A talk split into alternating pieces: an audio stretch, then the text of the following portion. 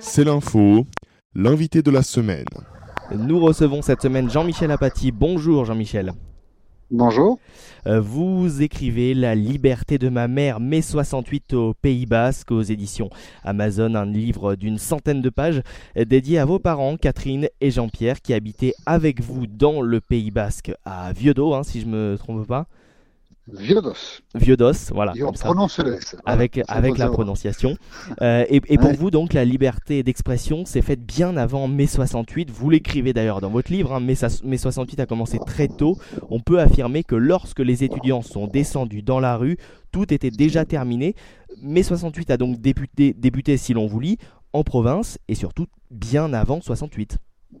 Oui, bien avant 68, oui, oui. La société française est une société qui, au sortir de la guerre, l'ensemble de la société française, hein, euh, vit euh, sous la coupe euh, d'institutions, le poids de la famille, les femmes ont peu de liberté.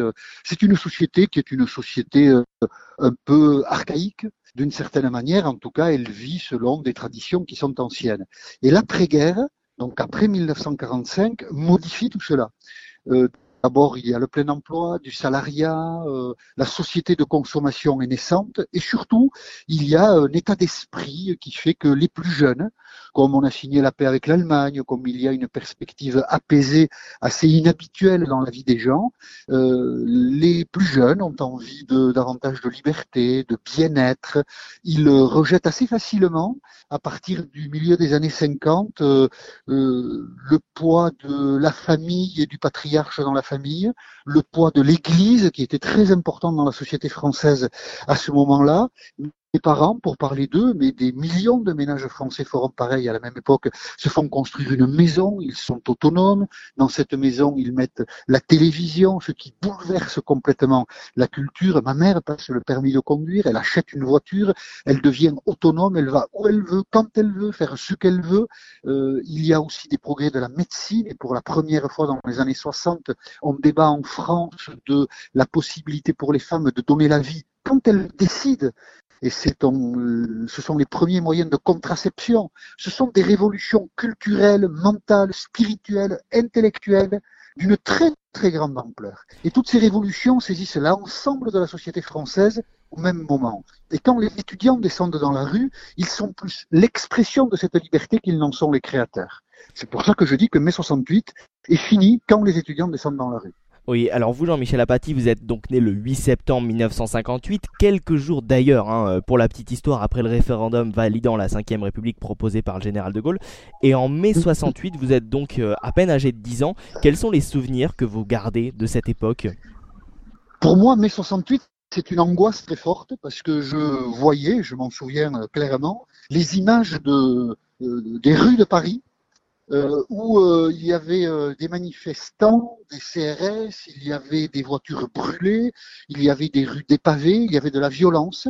Alors je n'en comprenais pas, bien entendu, tous les ressorts, ni de cette violence, ni des revendications des uns et des autres, mais c'était l'ordre établi qui était bousculé. il y avait quelque part, assez loin de moi, puisque c'était à Paris, quelque chose qui s'appelait une révolution et qui m'angoissait beaucoup. Euh, et euh, je me souviens de mes parents, et plutôt de mon père, qui essayait de, calmer l'enfant que j'étais en disant que tout ça n'était pas grave, que tout ça trouverait sa solution. Et mon père, qui était à sa manière un, vrai 68 d'art, puisque il était de, son époque en quelque sorte, euh, mon père comptait bien sur De Gaulle pour régler le problème, ce qui finalement a été fait. Et, et à la fin de mai 68, tout est rentré dans l'ordre. Et curieusement, si aujourd'hui on en parle, 50 ans après, euh, on a oublié mai 68 dès juin 68. Oui, euh, et, en attendant, et alors justement quand, vous voyez toute cette célébration, euh, c'est vrai que voilà les, grandes radios nationales qui étaient les premières radios privées à l'époque hein, célèbrent aujourd'hui mai 68. Qu'est-ce que ça vous inspire, vous qui finalement avez vécu mai 68 de l'intérieur et bien avant? La célébration de mai 68 est un un contresens, parce que ce qui se produit en mai 68, c'est la même mise des courants gauchistes sur euh, euh, ce grand mouvement euh, qui a bouleversé la société française. En mai 68, tous les groupuscules euh, trotskistes, le Parti communiste pour sa part avec un peu de méfiance, des anarchistes, mettent la main sur ce mouvement-là et se l'approprient. C'est Daniel Cohn-Bendit, Alain Gesmar, Jacques Sauvageau, Serge Julie. Aujourd'hui, ils incarnent mai 68. Alors que, d'une certaine manière, ils n'ont rien fait en mai 68. Et c'est ce, kidnapping de l'extrême gauche dans notre histoire que j'ai voulu pour ma part et modestement rectifier. Parce que tous ces jeunes étudiants de mai 68 qui pris individuellement euh, euh, étaient et sont extrêmement brillants, euh, séduisants, intelligents, n'ont en fait rien apporté à la société française. Parce que la société française s'est libérée avant eux et sans eux. Et, c'est ce, hold-up historique, ce hold-up de la mémoire, que je crois il faut essayer d'éliminer parce que c'est sur cette présence indue du gauchisme que les adversaires, il y en a aujourd'hui, aussi curieux que ça puisse paraître, des libertés individuelles en France, tout le courant euh, de cette droite un peu rance qui pense que c'était né avant, euh, s'appuie sur le gauchisme pour dire que mai 68 représente le suicide de la France. Ce qui est absolument faux, parce que mai 68, enfin le mouvement de libération après-guerre de la France, de la société française, a apporté beaucoup de choses aux gens. Et il faut défendre cet acquis. Et il ne faut pas laisser les tenants d'une espèce de réaction tout à fait inappropriée nourrir leur combat de ce détournement gauchiste de ce que l'on appelle mai 68. Oui, et alors les 68 arts, ceux qui étaient euh, euh, sur les barricades, je pense notamment à Daniel Cohn-Bendit, est-ce qu'ils vous ont répondu, vous les avez interpellés, qu'est-ce qu'ils en pensent eux? Non, j'espère que j'aurai l'occasion de, de, les croiser ici ou là, sur des plateaux ou à l'occasion de débats et que euh, on, pourra en parler. Mais euh, euh, Daniel Cohn-Bendit, je le connais un peu, puisque dans ma vie professionnelle, ensuite, je l'ai rencontré. C'est un garçon euh, intelligent et sympathique. Il est devenu, malgré lui, la figure de mai 68, mais je crois que même lui euh, en a un peu marre et euh, a été un peu toute sa vie gêné par ce type d'hommage permanent qu'on lui a rendu. Et par ailleurs, il y a certains journaux, j'ai lu un supplément du Parisien, par exemple, ou euh, une interview d'une autre, autre grande figure de mai 68 euh, figure dans les pages. Il s'agit d'Alain Crivine, qui en mai 68, euh, on était des gamins, euh, on était prêts à rien. Enfin, même eux reconnaissent que on les met beaucoup trop en avant et qu'il y a un contresens historique dans l'analyse de leur mouvement. Et encore une fois, je pense qu'il est important d'en prendre conscience de ce contresens historique parce que l'enjeu, c'est de dire ce que certains contestent, que les libertés individuelles apportées par ce mouvement de libération dans l'après-guerre ont été positives dans la société française, notamment pour les femmes. Il y a des gens aujourd'hui, euh, euh, on le lit dans certains journaux. Le Figaro Magazine du 3 mars, par exemple, l'écrit explicitement des gens qui regrettent que l'interruption volontaire de grossesse existe dans la société française. Il y a ce type de combat archaïque que certains veulent mener, et pour le mener, ils dénoncent mai 68 en attribuant à mai 68 des vertus qu'il n'a pas. Donc il faut remettre les choses dans l'ordre pour préserver ce qui est important et s'il faut débattre avec les acteurs de mai 68, pour ma part j'en serais très heureux. Ce sont de toutes les façons des gens intelligents et qu'on a toujours plaisir à croiser.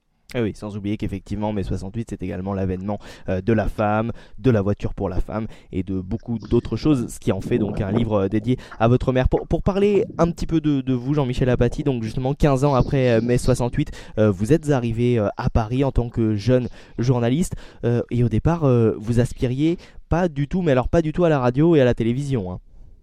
Non, je suis arrivé à Paris en 1987, donc 19 ans après mai 68. Et moi, mon souci, c'était euh, la presse écrite. Je n'imaginais pas du tout euh, travailler à la télévision et à la radio. Euh, D'où je venais, euh, tout ça pour moi était un monde inconnu, alors que la presse écrite me paraissait plus légitime pour euh, exercer mon travail.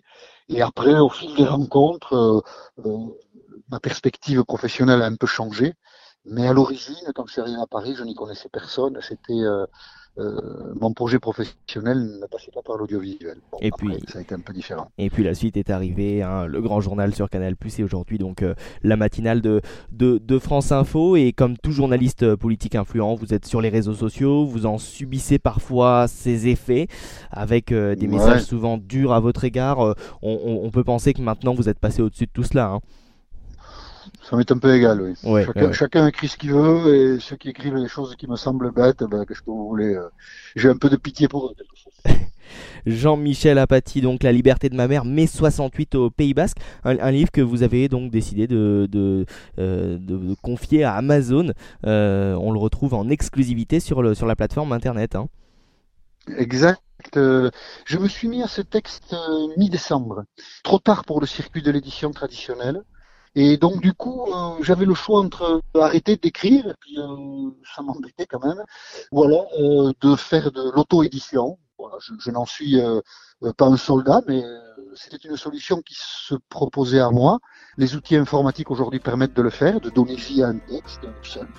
Euh, et je suis bien content de, de l'avoir fait parce que c'est une euh, découverte un peu pour moi, cette démarche et, et cette manière de, de faire vivre le texte, qui est assez intéressante. Il y a un contact direct avec des lecteurs qui peuvent laisser des commentaires sur le site.